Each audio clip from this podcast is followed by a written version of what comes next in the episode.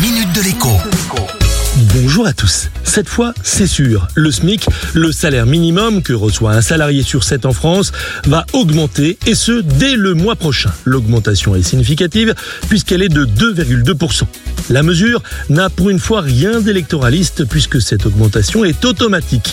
Quand l'inflation, c'est-à-dire les prix des biens de consommation et des services, est trop forte sur une période donnée, eh bien, le SMIC doit être automatiquement revalorisé. Mais attention, en réalité, cette augmentation du SMIC ne concerne pas que les seuls salariés au SMIC. Normalement, en effet, une grosse partie des salariés devraient eux aussi voir leur salaire augmenter prochainement car ils sont tout simplement payés eh bien, à peine plus que le SMIC. Quand on touche 5, 10 ou 15% de plus que le salaire minimum et que celui-ci augmente, eh bien, on est évidemment fondé à réclamer à son patron une augmentation au moins équivalente à celle du SMIC. Sinon, eh bien, en quelques années, on se retrouve soi-même au salaire minimum.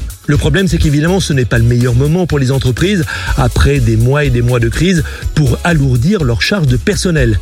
Mais on imagine mal pourtant les syndicats et les délégués du personnel rester l'arme au pied, alors que l'argument de l'augmentation automatique du SMIC est un argument massu. À demain La minute de l'écho avec Jean-Baptiste Giraud sur radioscoop.com et application mobile Radioscoop.